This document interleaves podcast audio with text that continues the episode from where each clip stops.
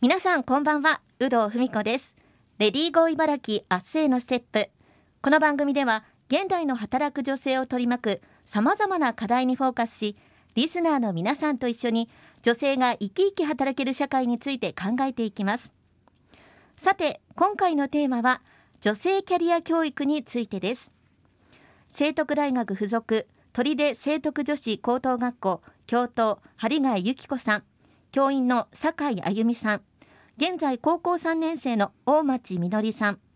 上前泊ちかさんをお迎えして3週にわたりお話をお伺いしていきます。先週は特別な教育課程女性キャリアについてお伺いしました。今週2週目は女性が働くということについてお伺いしていきます。皆さんどうぞよろしくお願いします。よろしくお願いいたします。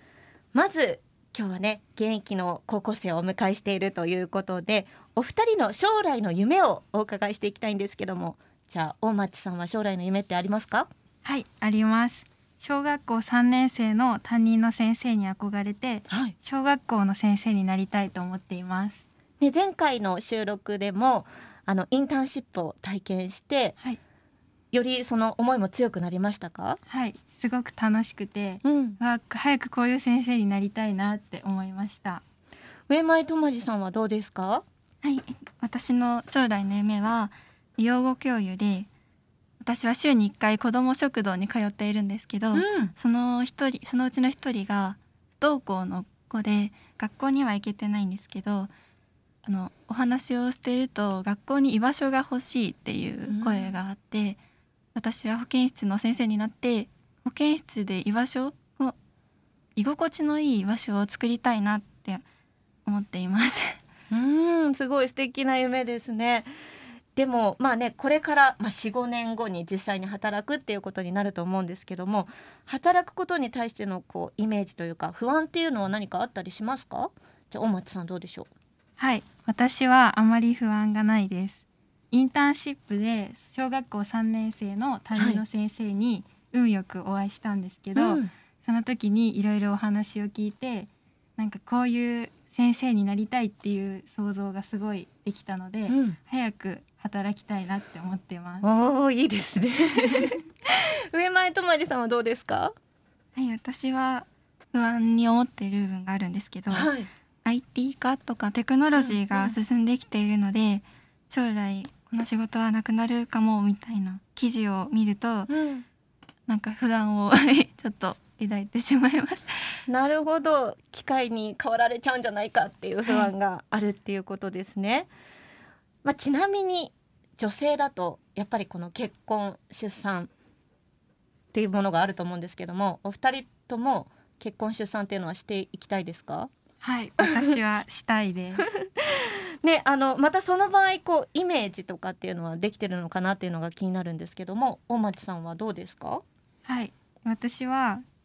えっと、結婚しても子供を産んでも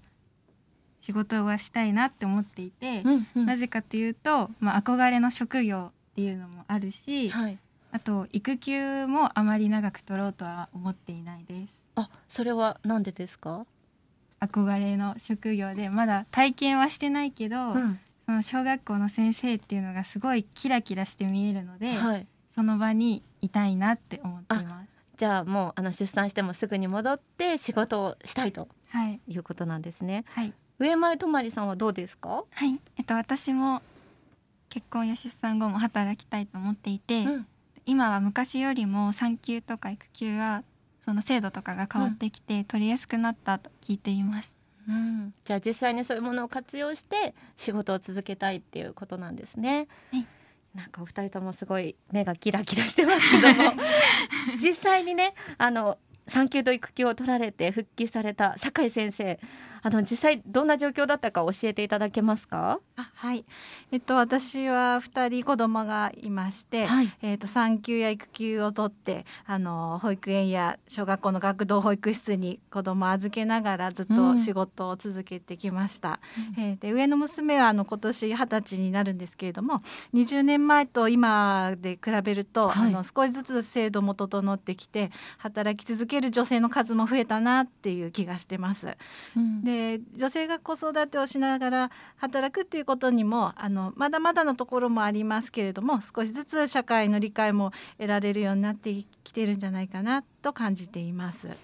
なんかあの女子校っていうのはやっぱり普通のこう共学とかより働きやすいとか、そういう部分はあるんでしょうか？そうですね。あの女子校で生徒たちもきっとあの将来、はい、自分も子供を育てるっていう意識もあるかもしれないんですけれども、うん、私にいろいろ優しい言葉をかけてくれたり、はい、私はいつもあのお迎えが本当にギリギリで あの走って職場を出てたんですけれども、はい、あの時間見ながら「先生もう時間だよ」なんて言って「えー、頑張って走って」なんて 言われて一生懸命「じゃあね」なんて言ったのも、今では楽しあの懐かしい楽しい思い出になっています。じゃあ生徒さんの方が応援してくれるというか、そうですね。だから私の方もあえてあの、うん、子育てとの両立でドタバタしてる姿も見てもらってるように しました。はい、えお子様を連れて出勤みたいなことってあったんですか？はい、あそうですねあの基本的にはないんですけどどうしても戻らなくてはいけなかった時に、うん、はい一度戻って保育園から連れて はいあの戻ってきて、はい、職員室でちょっと遊ばせてもらったりっていうのはありました。いやでもそういうね、はい、あのそういうところを受け入れてくれる職場っていうのもありがたいですよね。ねはい。あの針貝教頭としては、教育のこう現場でまあやっぱり女性をねあの受け入れるということで心がけていることとかっていうのあるんでしょうか？はいえー、やっぱり本校は女子校ですので、はい、私たちこう女性の教員が身近なロールモデルになっていかなければならないなっていうことは意識してます。うん、今酒井先生の方が、うん、あのありのままの姿をね ドタバタしてるところも含めて見せているってこともおっしゃってましたけど、はい、でもこう身近な私たちがこう日々の中で一生懸命仕事をして、うん、でも家庭でも学校でもニコニコあの笑顔で過ごしてるっていういう様子をこう子どもたちに見せるっていうことが、うん、あの一番大切だなっていうふうに思います。子どもたちがやっぱり将来にあの働くっていうことに対しても希望を持ってほしいなと思いますので、うん、はい、そこはちょっと意識をしてます。でも彼女たちは18歳になるので、はいうん、もう成人なんだよね もうねそうですよね。はい、でやっぱりそこはもうあの少女から大人にこう成長していく過渡期でもありますので、うん、難しい時期でもあるとは思うんですが、はい、まあ一対一の人間として向き合うっていうことと、うん、あとはまだ成長過程ですので、物事の善悪とか、はり考え方でそこはダメでしょっていうところは ダメなものはダメっていうふうに言う存在でもなければいけないなっていうふうに考えてます。いやでも今日お話ししてみてお二人ともすごい素直で、ね、受け答えもしっかりしてて。そうですね。反抗期は抜けましたよね でもねなんかすごいあの女性キャリアも生かされてるのかななんて感じましたけども、取手聖徳女子高等学校の特徴としてあの働いている現在働いている卒業生なんかもよく遊びに来るっていうことなんですよね。はいあのおかげさまで卒業生が本当に私たちの力になってくれます。でまあここ2年ぐらいはコロナ禍でだいぶ遠慮されてるとは思うんですが、はい、同級生と誘い合ったりとか、お子さんが生まれたよって言ってお子さんを抱っこしたりとかして、はい、よく遊びに来てくれてたんですね。はい、で、まあ、特にあのこの女性キャリア平成22年から入ってる女性キャリアを学んで卒業した世代の OG たちっていうのは、うん後輩たちのためにこう進路の相談に乗ってくれたりとか、うん、わざわざ面接練習の相手役を買って出てくれたりとかもしてます。はい、であとはこうインターンシップ先ほどお話に出たインターンシップも、はい、卒業生の職場がだいぶ受け入れてくれるようになって、うん、はい、あの海外で働いている子たちとオンラインで結んだりとか、はい、はい、随分後輩たちのもう良きお手本になってくれてます。お二人は実際にその卒業生とかが、まあ、学校に来て遊びに来ることによって何か刺激を受けることってありますか？大町さんどうでしょうか？はい。私は最近で言うと一個上の先輩、はい、大学1年生の先輩に会ったんですけど、うん、そこですごい仲が良くて、うん、なんか大学では今こんなことやってるよとか、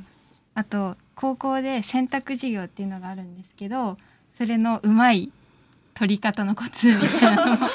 えてもらったりしてました。じゃあ本当に身近なお姉さんみたいな感じなんですね。はい。上前とまりさんはどうですか？同じです大体大学の今の状況とか、うん、私たちの高校生活とかの情報とかを話して共共有してます。